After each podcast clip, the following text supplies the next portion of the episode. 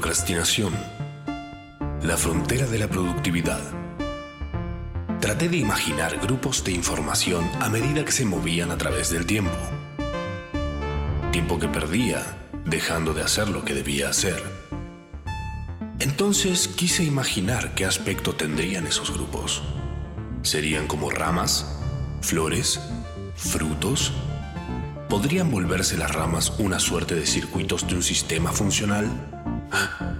¿Será posible sacar productividad de la procrastinación? Pensé. Seguí soñando con un mundo que creí nunca vería. Hasta que un día... entré. Hola, ¿cómo andan? Buenas noches a todos. Amigos del futuro. Sepan que les digo así porque ya saben, algún día iré a sus casas o vendrán a la mía y haremos uso y abuso del baño a puertas cerradas pidiendo que pongan algo de música. Un ratito antes. O tirando algo ahí al Chromecast. Con mucha percusión. Por las dudas. Porque ahí es donde uno se convierte realmente en amigo de otra persona. Mientras tanto, somos amigos potenciales. Amigos del futuro. Yo soy Machorama.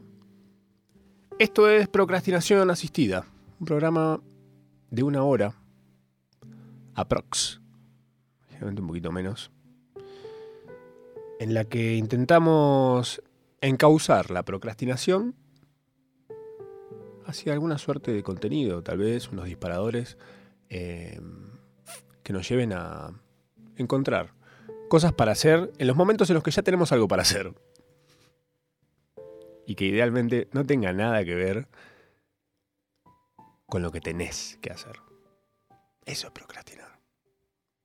Me encanta que mucha gente me dice, me encanta tu programa, pero me cuesta mucho decir procrastinar. Bueno, no le digas. Decirle. Decirle como decimos todo, procrastinar. ¿Eh? Ya fue. ¿Qué le importa? Lenguaje es flexible. Que se adapte. Se tiene que adaptar. Tiene que, es una palabra que tiene que evolucionar a procrastinación, no procrastinación. Procra, un montón. Procra para los amigos. Un poco más fácil, más amigable.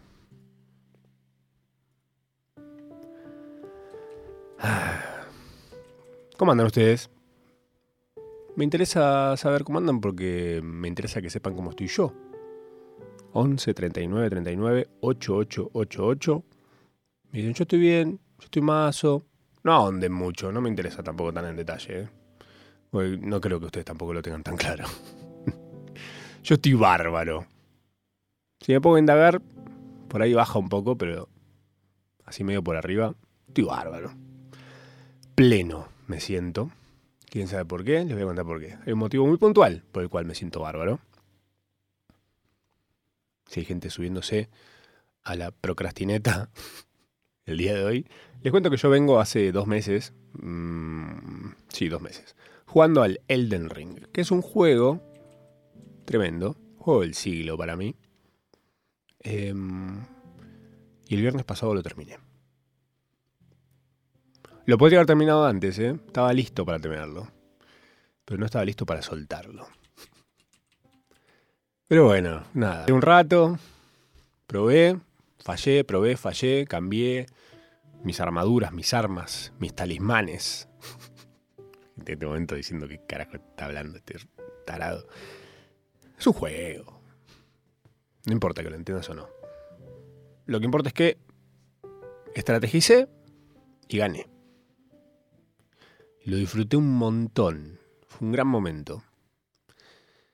Frente a la PlayStation, junto a mi gato. Estaba todo perfecto. Faltaba Mufasa en la nube nada más. no tiene nada que ver, pero bueno. Cuestión que lo terminé. y medio que fue un momento como un poco de, bueno, conclusiones, Matsurama. ¿Qué pensás? Hubo un momento largo en el que estuve sentado callado, sin hacer nada. No quise tocar ningún botón, no quise agregar nada, no quise, no quise saber qué más había del otro lado de los créditos.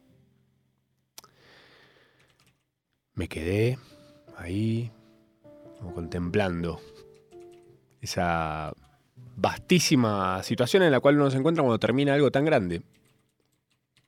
Y con lo que se enganchó tanto también. Como cuando te divorciás, me imagino, ¿no? Debe ser como una especie así de...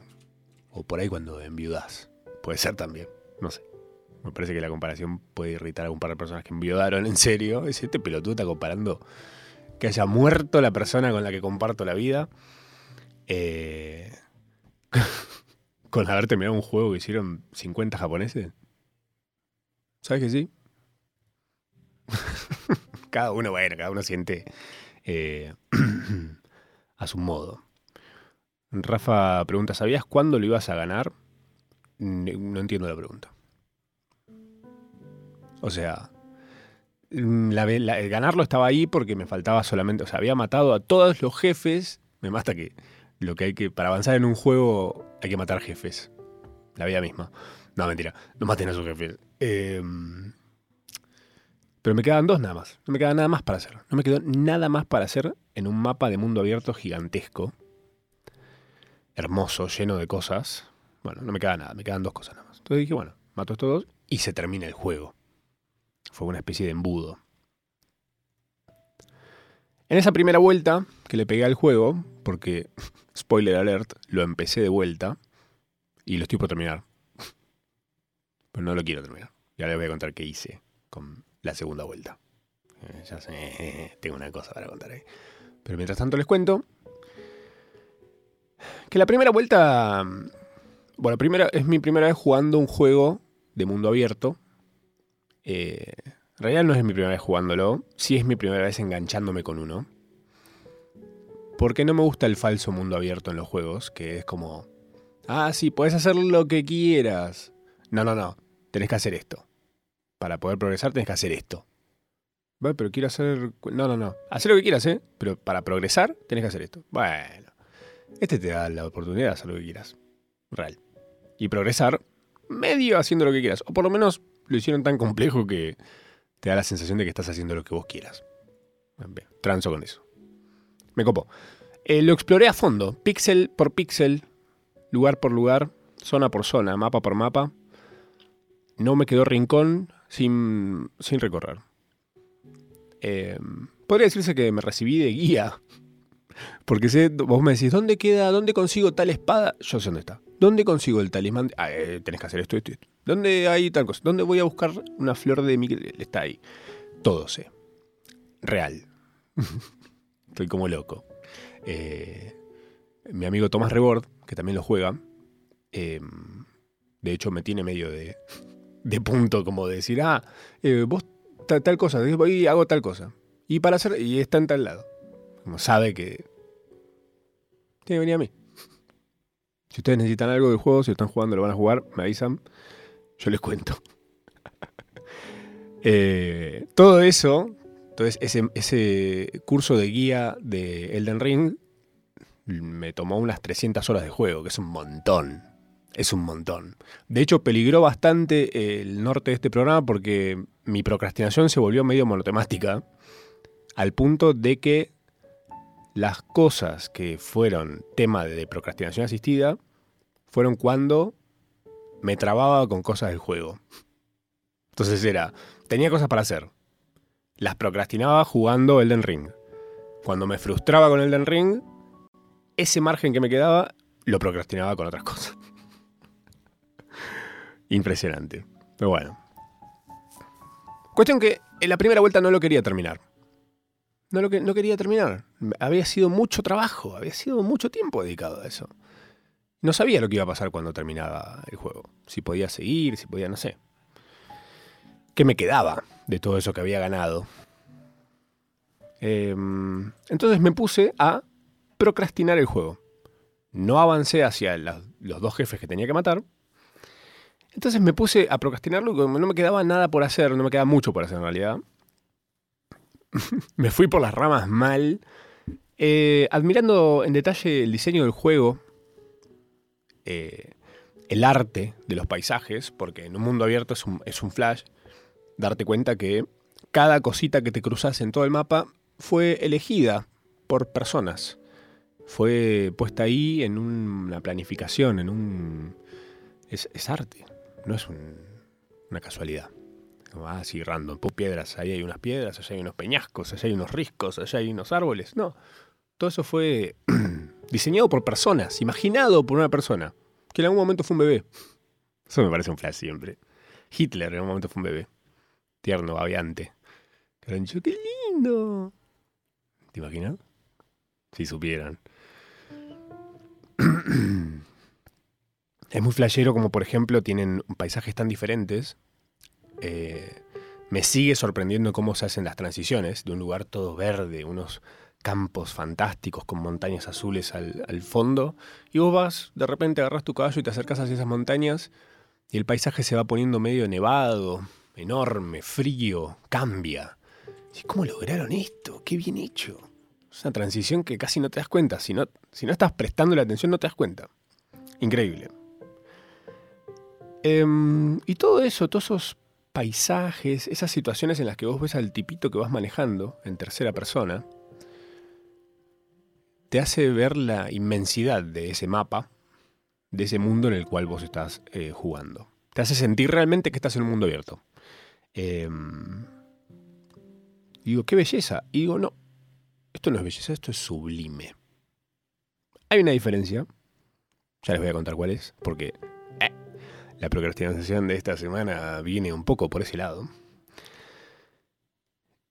Y me parece fantástico. ¿Por qué? Porque, por ejemplo, en este juego vos venís con tu chaboncito ahí en el medio de la pantalla abajo, corriendo por todos estos lugares gigantescos,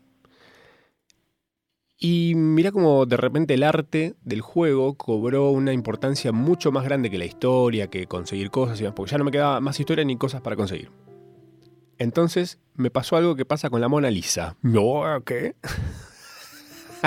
Esa rama de repente tra, salió para cualquier lado. Pero sí, atentos a esto. Eh, flashé mucho con la Mona Lisa en su momento, también me estuve procrastinando por ese lado. Y algo que me pareció sorprendente, que vieron que es como el, misterio de la sonrisa de la Mona Lisa, no es misterio, es como una decisión de un flasheo que tuvo DiCaprio, iba a decir Da Vinci. Eso es lo mismo. Em, que le hacen 300 años más, 200 años menos. La Mona Lisa, o en realidad cualquier pintura en la haya una cara, cualquier cara que te cruces, uno naturalmente va a los ojos. Lo primero que miras es los ojos. Vos miras la Mona Lisa, lo primero que miras es los ojos. Al mirar los ojos, la boca de la Mona Lisa queda en tu vista periférica. Entonces, ¿vieron esas ilusiones que pone tu tía en los estados de WhatsApp de mirar un punto con un dibujo medio raro y de repente después mira la luz y ves a Jesús? Un poco eso es. Como la periférica. Pasa eso con la boca de la Mona Lisa y las sombras y los eh, difuminados de colores y demás, que uno cuando la ve a los ojos, en la periférica, ves la boca haciendo como una muequita de una sonrisita y como... Mm". Pero cuando le miras la boca, no está sonriendo. Entonces, eh, che, yo te vi sonreír, ¿puede ser? Bueno, algo de eso me pasó eh, un poco a lo largo de todo el juego, pero recién en esta instancia le miré la sonrisa al juego. Eh, en paralelo a Elden Ring, estuve jugando eh, Horizon Forbidden West, que es un juego de PlayStation que salió em, unos días antes de Elden Ring, medio en la misma, mundo abierto, eh, con unos gráficos impresionantes, em, pero que hay algo hay, dos cosas muy diferentes al que se sienten en los dos juegos. En este sentido medio de, de flasheo que estoy teniendo en este momento, ¿no? Uno que es que el personaje en Horizon está mucho más cerca de la cámara. O sea, vos estás, vos lo ves muy de cerca. Está muy acá nomás, estás como medio a cococho de, la tipita. A cococho, me encanta. Em, y el ángulo de vista tampoco es tan grande. O sea, no solo estás muy cerca del personaje, sino que tampoco tenés tan, tanta vista. Salvo que te pares en un lugar muy puntual y ahí ves un poco todo. Está como medio, no sé, raro. Se siente, sentís como medio una claustrofobia comparado con cómo vos ves eh, esa, sensación de inmensidad que tiene en general el Elden Ring. que bastante, de hecho, eh, hay algo muy loco también que me di cuenta en esta etapa de procrastinar el juego, que es que la cámara se acomoda sola en algunas situaciones. Y yo creo que lo hace muy a propósito, como decir, te quiere estar, siempre tiene una tendencia a querer mostrarte la inmensidad. Eh, o a veces te hace sentir como chiquitito. Hay ciertos lugares a los que vos entrás, donde te vas a enfrentar a un gigante, ponele, y te hace entrar como desde abajo. Entonces ya de entrada ya sos más chiquito todavía. Eh, y eso creo que lo busca un poco. Y esto es un poco el camino por el cual los quiero llevar hoy, a procrastinar. Em, lo que me pasa con Elden Ring es un poco parecido a lo que pasa cuando uno sube a una montaña a mirar. ¿Subieron alguna vez a una montaña? Bueno, yo viví 20 años a 2 kilómetros del Uritorco. ¿Ubican? Un cerro que está en la provincia de Córdoba, las Sierras Chicas. Hermoso lugar, Capilla del Monte. No lo subí hasta que tuve 20 años. ¿Por qué? Porque al tenerlo ahí normalizado, parte de un paisaje que vi desde que era un bebé, subirlo me parecía mm, al pedo. Tres horas de caminata, para arriba, encima, y que arriba no haya ni una confitería, no sé, una feria de artesanos, algo ahí arriba, no sé, un helicóptero, una aerosilla. No, no, no. Subir a que haya una cruz llena de trapos, mucho turista, gente insolada. Y, eh, de Yapa, un par de horas más para bajar de esa montaña hermosa. Bueno, para mí no tenía sentido. No, nada. ¿Para qué? Para cansarme, tengo otras cosas para hacer, más interesantes. Bueno, eso sentí y eso pensé hasta que lo subí. Con mi amigo el gordo Juan, subimos al Vitorco. Y cuando llegamos ahí arriba, hubo algo, una sensación única.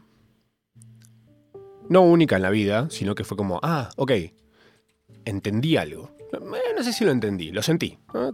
no, ya sabes que justifiqué algo. Hubo como un sentido, adquirió un valor. Dije, ah, ok, llega acá arriba.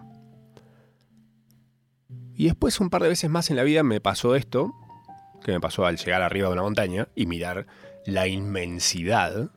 Porque es un poco ahí donde te das cuenta qué grande que es el mundo, ¿eh? 20 años flasheando eso, mira, pendejo estúpido.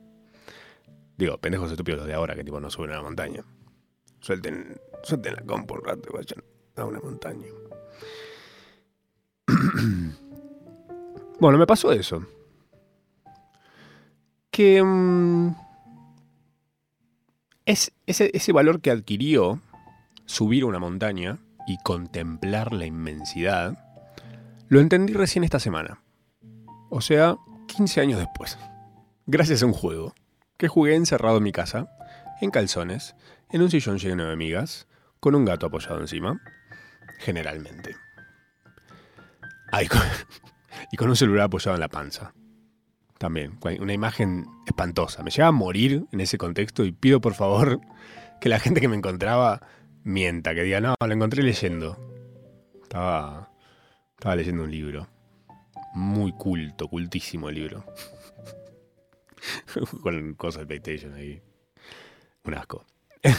bueno, eso que entendí esta semana es lo sublime. ¿Qué? ¿La golosina? No. ¿Sublime es la golosina? Sí. Un chocolate.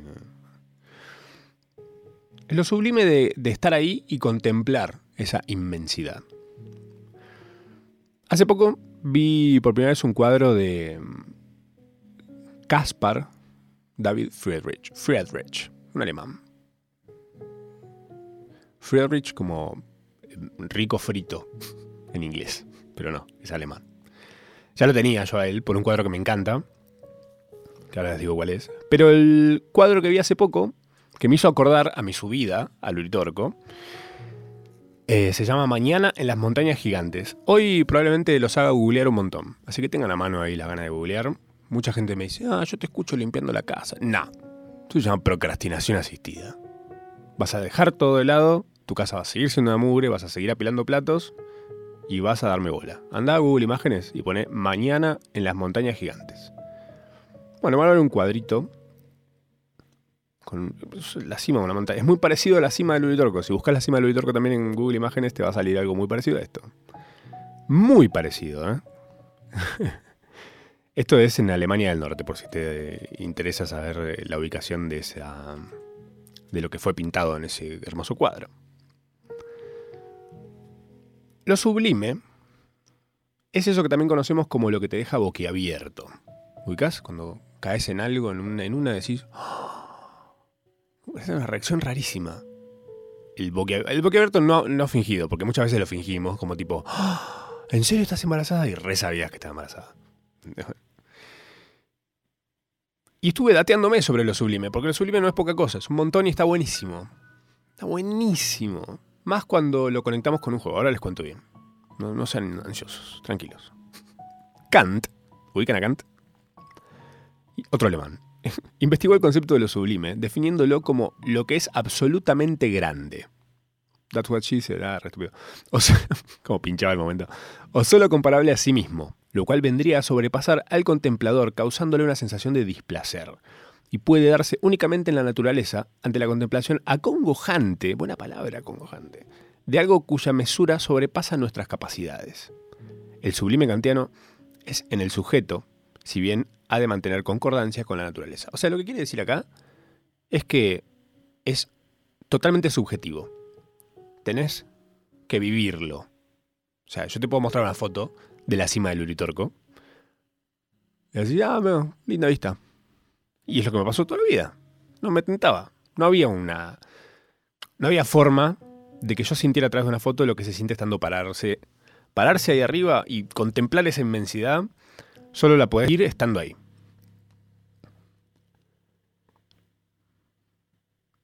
Acá es el, el motivo por el cual el juego Horizon me hacía un poco de ruido. Em, es, el hecho de que el personaje que está en, tercera persona lo tenés muy cerca, entonces no logras eh, apreciar al personaje como una especie de punto de escala. No sé si entienden lo que estoy queriendo decir. Pero por ejemplo, vos tenés al personaje en el juego en tercera persona. No, yo creo que tercera persona es la mejor forma de meterte en el juego. ¿Por qué? Porque en primera persona es simplemente paisaje. Nada más. En cambio, Elden Ring tiene tu personaje ahí y lo pone de una forma que en muchos momentos te hace ver en escala lo gigante, inmenso que es cada lugar en el que estás parado. Un poco es la búsqueda de generarte una sensación puntual. Es eso que sentí en la punta del Ovitorco, es eso que volví a sentir en el Ring y en cuadros de Caspar David Friedrich. Que si lo quieren lo pueden buscar, ¿eh? está buenísimo. Tiene unos paisajes espectaculares es un paisajista, era un paisajista, obviamente. Y lo que él busca retratar es lo sublime, que no es necesariamente lo bello. Si tienen a mano ese buscador de imágenes, Google Imágenes, pueden poner cuadros de Friedrich. ¿Mm?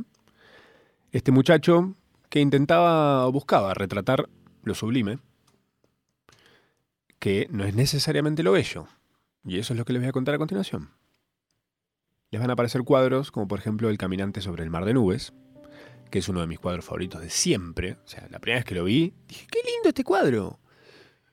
Después lo miro bien y digo, ¿qué es lo que me gusta de este cuadro? Claro, ahí estaba lo sublime. Yo no entendiendo qué diferencia había entre ese cuadro y un cuadro de unas nubes o de, no sé, cualquier otra cosa. ¿Por qué ese tenía eso? Había un algo ahí. Está bien, perfecto, Fred. Eh, había una búsqueda y la encontraste.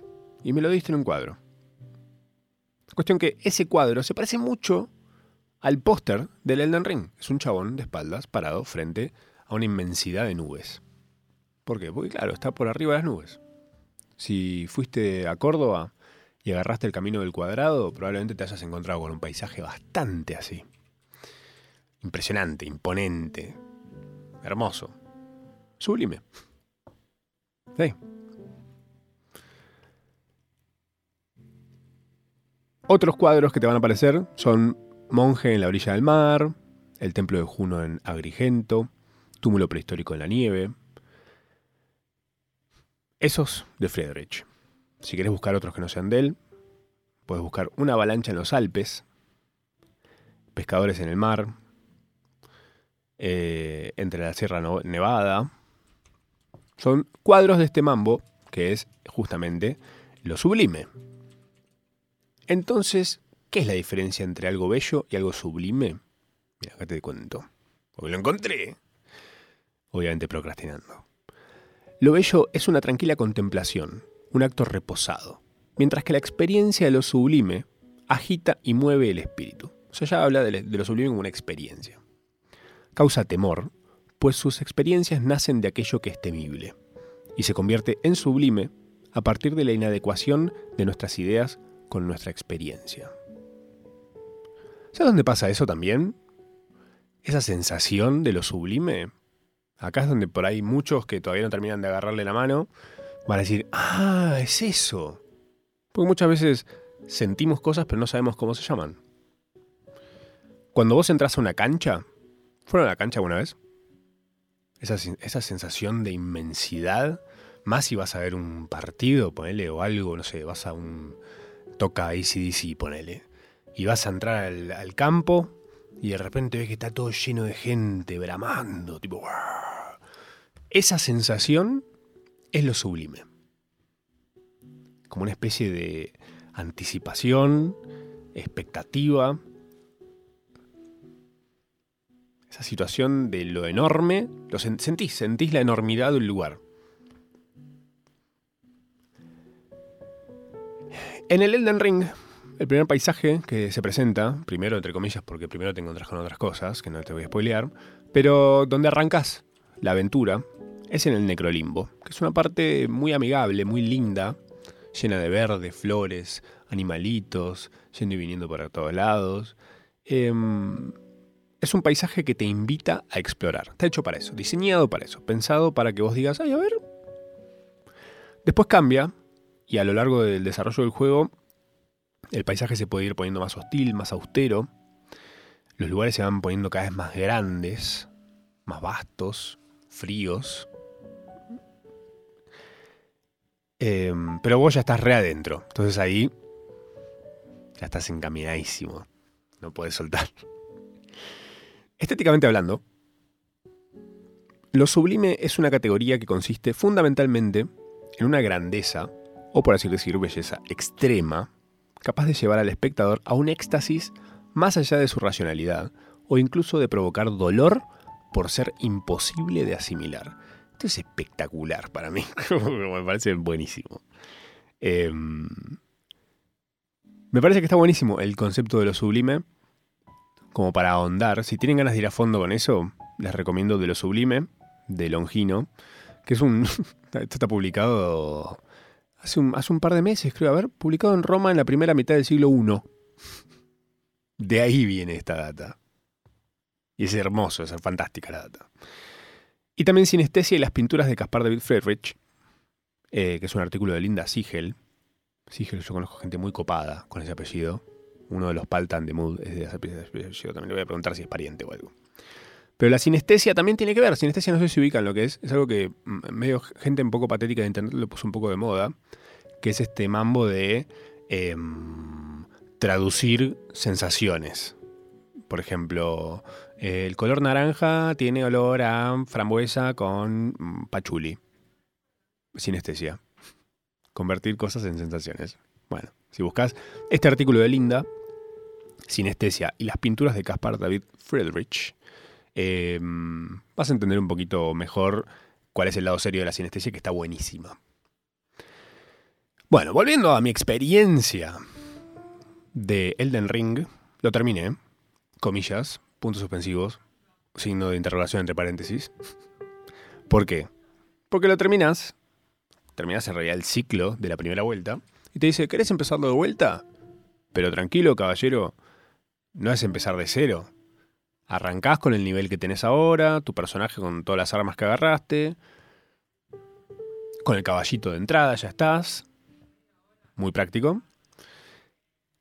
Y mm, dije, bueno, vamos, dale. Me faltaron un par de cosas la vuelta anterior, no tengo todos los trofeos que te da la Play. Entonces dije, bueno, vamos a ir directamente a los jefes y lo termino de vuelta, agarro las cosas que me faltaban y listo. Cuestión que lo empecé el sábado. Sí, el sábado pasado. Lo estoy por terminar. Algo que en su momento tardé dos meses. Esta vez lo hice en cinco días. Jugando muy poco tiempo. Pero mm, me di cuenta que la tengo muy clara con el juego.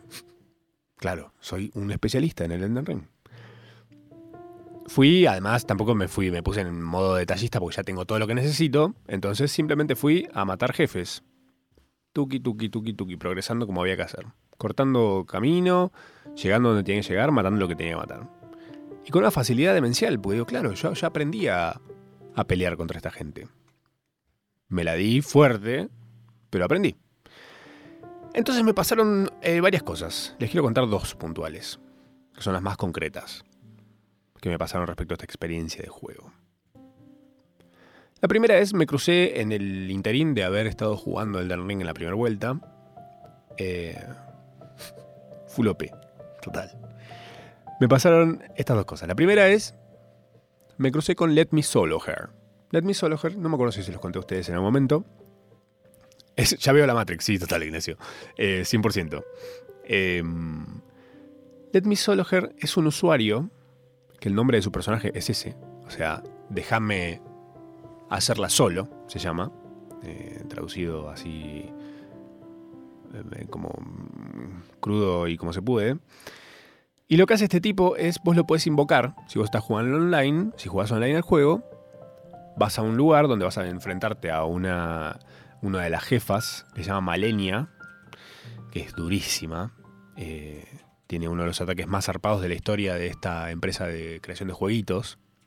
el más inesquivable, dicen los que lo jugaron a todos, dicen, che, esto es dificilísimo de esquivar.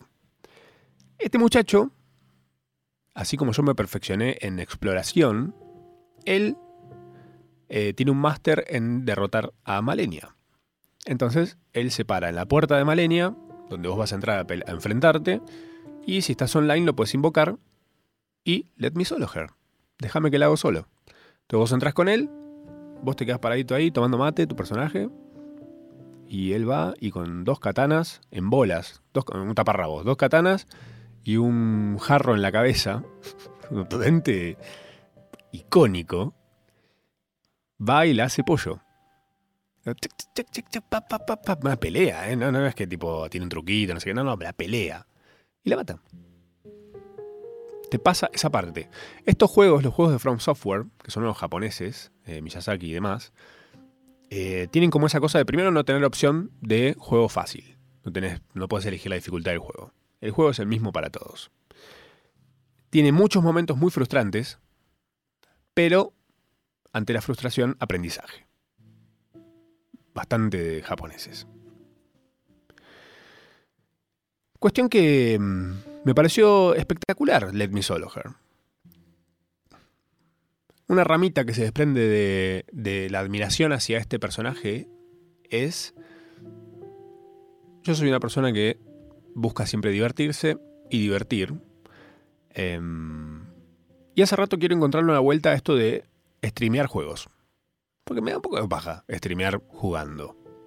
No sé, bueno, es mi momento de desenchufarme es un poco eso, no, quiero sacarle jugo hasta la cáscara de naranja. Pero dije, bueno, si se me ocurre algo copado, lo voy a hacer. Voy a streamear. Jueguitos. La movida de, este Let Me Solo Her me gustó, me gusta lo que hace, me parece un, un buen concepto. Pero yo quería terminar mi primera experiencia Elden Ring completa. Tipo, quería terminarlo darle por lo menos una vuelta entera. Entonces dije, ahora que lo empecé de vuelta, y estoy a punto de terminarlo de vuelta muy fácil, dije, mm, no sé si lo quiero terminar, pues ya lo terminé. Y va a ser empezarlo de vuelta, un porque lo puedes empezar un par de veces más, tipo creo que siete veces lo puedes empezar, ocho veces, no sé cuántas veces más. Eh, y todo se va poniendo un poco más difícil cada vez que lo volvés a empezar. Está bien, vos mantenés tus stats, eh, todo lo que conseguiste, todo lo que sea, pero todo se va poniendo un poquitito más duro. Está bien, las recompensas son más altas también. Y tiene sentido porque obviamente no tiene mucha gracia sin desafío.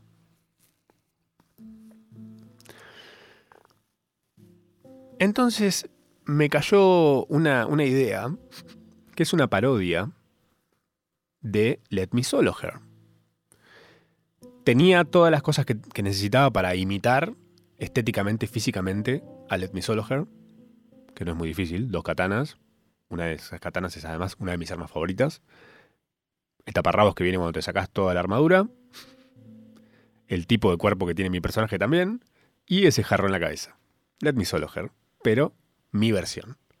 No quería copiarlo, no quería ser exactamente el mismo personaje y hacer las mismas cosas que hace él. Podría, tal vez. Tal vez. Tengo un par de jefes favoritos, que ahora les contaré un poco de ellos. Pero se me ocurrió una especie de boludez. una boludez, es una boludez. Que se le mostré ayer a una amiga y se cagó de risa. Tamara Kinderman, si lo ubican. Eh, con quien voy a estar compartiendo aire mañana en su programa. Queridos Humanos, de 1 a 4 de la tarde en Vortrix, a Matías Chivo. Em, le cuento lo que hice. Ella sabía de Let Me estábamos fascinados con ese personaje, con esa persona que con total bondad ayuda a cualquiera que lo invoque. Él está conectado en el juego. ¿Lo invocas? Bueno, va. Y pelea contra ese personaje. Yo me hice a Let Me Trolloher. Let Me Trollogger se parece muchísimo a Let Me Sologer, o sea, es igual. La diferencia del nombre es mínima, entonces, ¿qué pasa? La gente que está en ese momento de desesperación, y muchos en la comunidad ya lo conocen a Let Me Solo, claro, ven la silueta, leen muy por arriba el nombre y dicen, ¡Ah! puedo invocar a Let Me Sologer, esta leyenda, me va a venir a ayudar. ¡Wow! ¿Qué hago con Let Me Trollogger? El Metrologer entra con vos a donde sea que necesites una ayuda para pelear. y se apoya en el piso, se acuesta y da unas vueltitas. El Metrologer te mata, obviamente. Viene la villana y te mata a vos, porque yo no soy el que está, el principal que está ahí. Entonces va, te va a buscar a vos y vos estás ahí como mirándome diciendo, viejo, no viniste a, no, vine a Let Me fue muy divertido. Para mí, obviamente para la persona que estaba invocándome pensando que le iba a salvar la vida y pasar esa parte que estaba frustrándolo, arruinándole el año. El juego, la experiencia, todo, porque realmente se pone muy frustrante cuando te matan 30 veces, 30 veces en un lugar. Em, me divertí un par de veces haciendo esto. Pero en un momento, o sea, que es una especie de tangalanga del gaming. Mi idea dije, no sé si hay de eso, pero me divierte el concepto de ser un tangalanga del gaming que se mete a, no sé, a reírse de experiencias ajenas. Quizás lo desarrolle, tal vez. Le agarré mucho cariño al Edmitrologer. En realidad mi personaje, que es la base sobre la cual está construido el Edmitrolo. Pero... Mm, algo que me pasó también en un momento, que dije, bueno, ya está, me aburrí de, el momento de utilización un par de veces y dije, bueno, ya fue. Dije, voy a ayudar a alguien, en serio. Voy a ayudar a alguien, porque realmente lo vi como...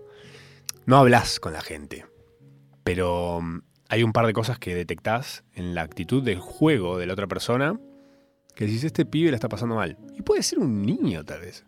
Una personita que está ahí como... ¿Entendés? Pues llegó al punto de invocar a personas del mundo para que lo ayuden a, pasar eh, eh, jefes en un juego. Dije, bueno, ¿sabes qué? Me está tocando una tecla acá que está toda, toda polvorienta, que es la empatía. Entonces, acá nace la segunda cosa que me despertó esta segunda vuelta en el ring, que es ¿Soy una dula? Ayer veía. Ayer veía Concha al aire, que es el programa de Dalia y las otras dos genias en Vorterix a la tarde. Y fue una mujer, eh, Mai, que es dula. ¿Qué es una dula? Decimos todos. Dula eh, en la actualidad es mm, su rol, refiere específicamente a una mujer experimentada asistente al parto. Con un enfoque humanista, el dulismo busca transmitir la información adecuada, discriminar lo que la mujer embarazada necesita y ayudarla a descubrir su propio modelo de ser madre. A su vez, con el manejo de técnicas corporales, podrá guiarla para atravesar las molestias y dolores propios del embarazo, junto a técnicas de relajación y meditación que ayudan al manejo de los, atende esto, miedos y estrés. Mucha gente que juega al Den Ring dice, estoy pariendo a este jefe. Digo, tal vez me siento una dula.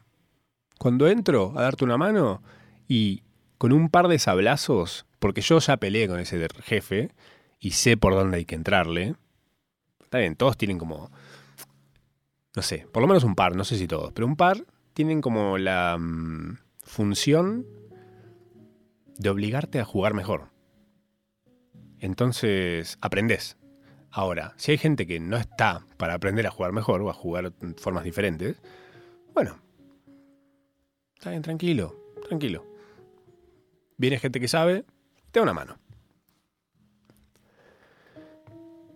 Me parece que mm, es muy loco como primero entré a reírme de otros jugadores en desventaja, pero mm, de repente me encontré eh, enviciado ayudando a gente, peleando contra jefes que a mí me gustan pelear. Entonces ya peleé como 20 veces contra uno que me encanta pelear. Y dándole una mano a alguien y toda la cosa, bla. Además la gente tiene unas cosas como espectaculares que es cuando vos le ganás y no sé qué, viene y se te pasa enfrente y hace una reverencia como tipo, qué payaso, fantástica, gente muy buena, muy lindo. Es una linda comunidad. Se volvió una linda comunidad de anónimos, porque ni siquiera volvés a cruzarte, no, no sabes ni dónde es, no sabes nada más que el nombre de usuario. el mío es Let Me que tal vez se lo cagame, no sé. no se sabe. Hablando del poder de la imagen, volviendo a lo sublime, hoy mm, vi el documental de José Luis Cabezas. Uh, mira el volantazo que pegué. Eh, me parece un documental que, bueno, para mí dice muchas cosas que ya sabía porque seguí mucho ese caso. Me pareció increíble. Onda, siempre, en todo momento me pareció como... Me sorprendió que algo tan de película pueda pasar en la vida real. Si no saben de qué estoy hablando, pues por ahí hay gente que nació después de que suceda. Eh, pueden ir está bueno, está muy bien hecho, está muy bien contada la historia. En Netflix está. Pero algo puntual que quiero rescatar, hablando de. Veníamos hablando de lo sublime, de las decisiones artísticas en las imágenes y lo que causan. Em, creo que la mujer o la madre de José Luis dice en un momento: Me gustaría que no lo recuerden por esto. Que es una muerte horrible y toda una situación espantosa de eh, mafias y políticas argentinas. Y eso me dio como. Mm, me dio ganas de buscar fotos, laburo, de José Luis Cabezas. Que te lo muestran un poco en, eh, el documental, pero no puedes parar a verlas. Vas a algo que lo pauses. Pero. Y encontré cosas espectaculares. Entonces dije, wow.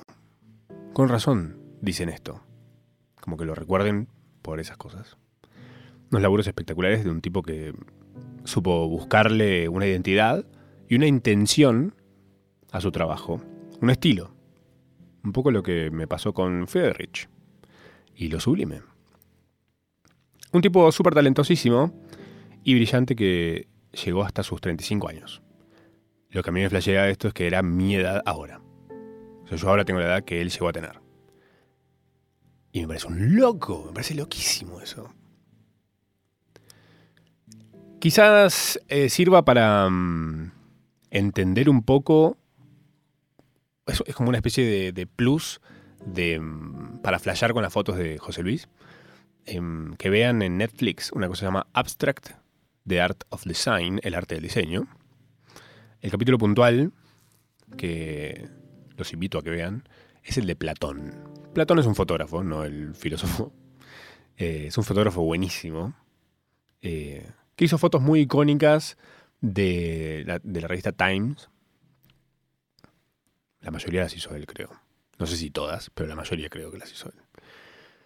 Tal vez sirve como referencia para disfrutar eh, de otra forma las fotos y composiciones que armaba José Luis Cabezas. Onda, miren lo que hace, lo que hace y dice Platón en este documental sobre su trabajo, sobre su forma de trabajar.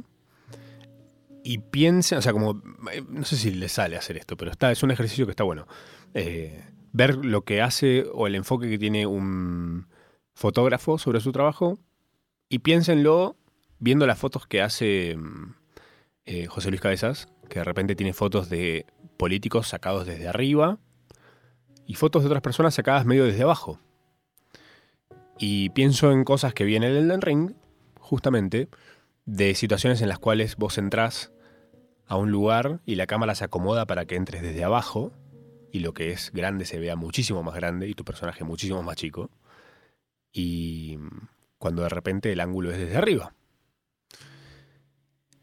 Creo que eso tiene una intención y dependiendo de quién sea él o la retratado, entendés un poco la intención que quiso darle a cada foto. Que es una obra de arte, al fin y al cabo. Eh, eso creo que es todo por hoy, ¿eh? Yo creo que se van a encontrar con algo sublime en el trabajo de José Luis. Y obviamente, ya les digo, en todo lo que les recomendé hoy, eh, lo van a poder encontrar también en la descripción de este episodio subido a Spotify en algún momento. Para que sea más fácil encontrar, porque mucho googleo les mandé hoy. Y los voy a hacer googlear un poco más, me parece, porque están muy vaguitos ustedes. Ahí de otro lado lavando platos. ¿Qué te pensás que es esto? Esto es procrastinación. Asistida. Por mí, que soy Matsurama. Por Nacional Rock, que es una radio hermosa. Y con la compañía de gente fantástica que hace posible este programa. Muchas gracias. Eh, me escuchan la semana que viene. Jueves a las 8 de la noche. Por acá.